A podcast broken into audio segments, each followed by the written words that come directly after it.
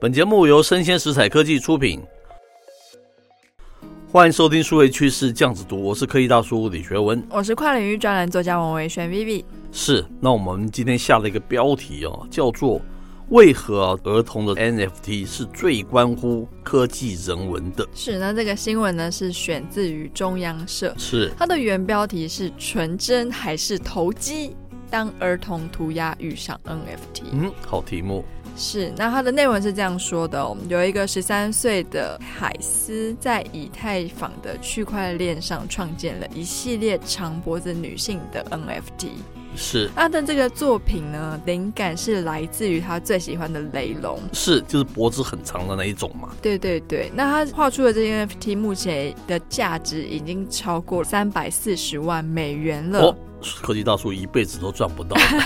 不 会不会，类似那他也被好莱坞知名的经纪公司签下哦嗯，哼可以说他的前途不可限量。是。那另外一个呢，也是在美国的孩童啊，美国的孩童真的都还蛮怎幸运么的，这么幸福啊？是不是？是，她才十四岁的一个女孩哦，她把对海洋生物的热情化作了鲸鱼系列的作品，哦，它才上架不到几分钟的时间哦，就在美国的 NFT 平台以超过一百万美元的价格卖出。嗯哼，那他就计划将这部分的利润可以捐献给像是白金保护组织啊，还有儿童医院项目。嗯，还不错。那么小就懂得回归社 会了，可能是他妈妈教 他的吧。是是是那第三个孩子呢，是来自于英国的一个男孩，是，他是利用学校假期的空档时间，他是用电脑程式哦，好厉害哦！是太厉害了，他设计出三千三百五十种不同的鲸鱼 NFT，是在他的 Twitter 上曝光，走红了之后赚了大概四十万美元。嗯。看来首先你要生于这个英美，再来好像金鱼是一个好题目，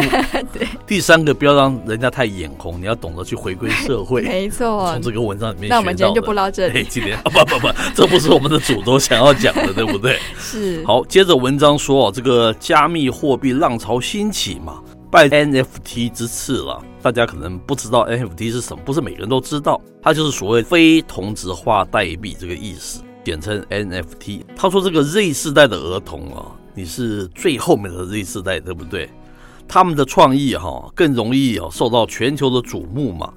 加上这个社群自我行销，这些儿童的涂鸦得到前所未有的一个共鸣啊了、买家争相的收藏，催生出数十万甚至于是上百万美元的收益，好多许多人的命运呢、就此翻转了、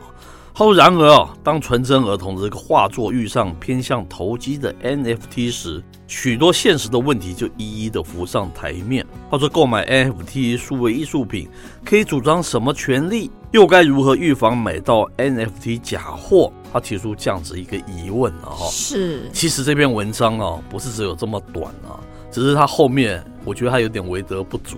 它后面讲的都不是说跟这个主题相关哦、就是讨论儿童 NFT 这样子，又哦是投机呢，还是它是一种艺术呢？它是后面很可惜，它后面都不是在讲这样子的东西。但我觉得是这个题目本身是一个非常好的题目嗯啊。接着可以到处就要拷问 Vivi 啦，因为我刚才说你是那个 Z 时代的最后面的 Z 时代嘛，我算对不对是吗？还算是啊吧儿童，kind of 了哈，没 有没有离太远了哈。是那你怎么看待这个儿童 NFT 呢？它的纯真，它到底是一个纯真呢，还是被被投机呢？到底是好是坏呢？你怎么看这样子的 issue 啊？我觉得以现在的全球的社会氛围来说，年轻人可以透过这样的方式创造自己的价值，是当然是可圈可点，是非常好的。是那我们也知道，网络兴起之后，其实所有的自媒体创作者有非常大的机会跟曝光，可以去经嗯营哼自己嘛。对，不过我相信啦，今天他们会被爆出来，其实他们也只是相对的少数。是我觉得个人的力量，如果不是受到各个国家的，不管是 KOL 或者嗯是一些组织的提倡，是，我觉得像这样子的作品是比较难被大家看见的。了解所以像你刚刚有说一位非常懂得做社会回馈的孩童啊，是我就会下意识觉得说，哦，他可能本来就跟这样子的基金会有一些合作。了解那当然，如果他出资本心也很好啦。是那我怎么看待纯真还是嗯嗯对，投因为刚才机你呢刚才讲的是是青年哦，现在我讲的是儿童哦，我还要没有说办法的什么自是主，还，没有什么我觉自主得的他们其实操控他们这些行为的，应该就是父母啊，辈是，吧所以才会是一个 issue 嘛。是是是，那不过其实像类似的议题，在过去也有很多讨论呢、是像台湾也有所谓的童心的问题嘛，是是是这，些孩子被牺牲受教权，就是为了去发扬他们的演艺事业。是我觉得其实呃，网际网络这个东西真的会打破蛮多的界限是的，因为发展的这么大了，赚这么多是钱，父母可能未必会希望他的小孩去念书，是，可能就请是他专心创作没。有错。是，那大叔对于这样子的议题有什么样的想法呢？哎，非常好。那接下来我讲的，大家可能会觉得我是老古板啊，是个恐龙啊，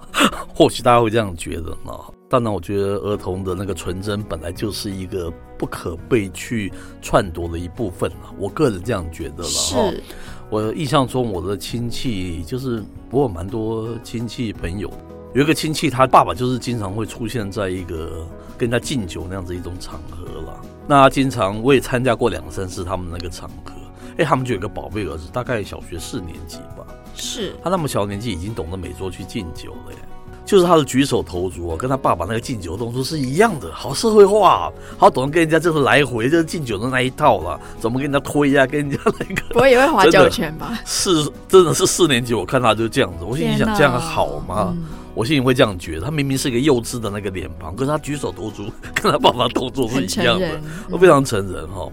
就你刚才讲的童心那块也是啦，我看到非常多小孩子从小他这个表现哦，举手投足啊，行礼举止啊，就跟大人一样这么的社会化了，然后唱歌表演那个，我总是觉得看着就是不太舒服的那种感觉。他明明就是一个童年嘛，哦，我是觉得他们童真的确，你说是一个青年，他可能都有自主权，他 NFT 那是你家的事，对不对？那小孩子他未必，他未必就是如此啊。这是一个蛮值得去参考的一个 issue 了哦。当然他会得到非常多的钱，那钱可能也不是他管理，也是他是父母亲在管理哈、那如果他长大以后，如果他能够重新，诶，他搞不好是很喜欢，或是他不喜欢，我们不晓得，对不对？可是我觉得是一个蛮值得去探索的这样子的一个议题了，是不是？是，确实是因为之前有一个 Netflix 上很红的影集叫做《后裔骑兵》嘛，是不过它的主题又更这是下棋嘛，是然后就可以在全球比赛就拿到高额的奖金。是，后来他的养母原本是一开始不太同意他去参加这样的比赛，嗯哼，他还是跟那个校工就是借钱说：“哎、你借我钱去参加比赛。哦、是后来他妈妈发现说：“哎、德明有很多钱。是”于是他就就是变成是他这个女儿的经纪人，每是，天带她去全世界参加比赛。了解，是，那我觉得那个还是一种天赋异禀的状态下可能会被是实现的。可是纯真的涂鸦的 NFT 这件事情，我觉得是相对来说门槛就很低。是那如果说父母就是忽略到科技人文的这一块，是也许会让你的小孩太早就变得太市侩。是。对，那这当然没有什么定论啦，就是大家欢喜自己高高兴就好了，对不对？这是是儿童是一个他不能自我做主的这个部分，我们特别要提出来跟大家讨论一下，这对非，常科技人文的嘛，对不对？是我在想，我等一下就要练习怎么画火柴人。 是是是，你是青年，你是有自主权，你不能装作是儿童这么无辜的被操作，好不好？好，那今天内容播到这边告一段落，我是科技大叔李学文哦我，是跨领域专栏作家王维轩 Vivi，我们下回见喽，拜拜。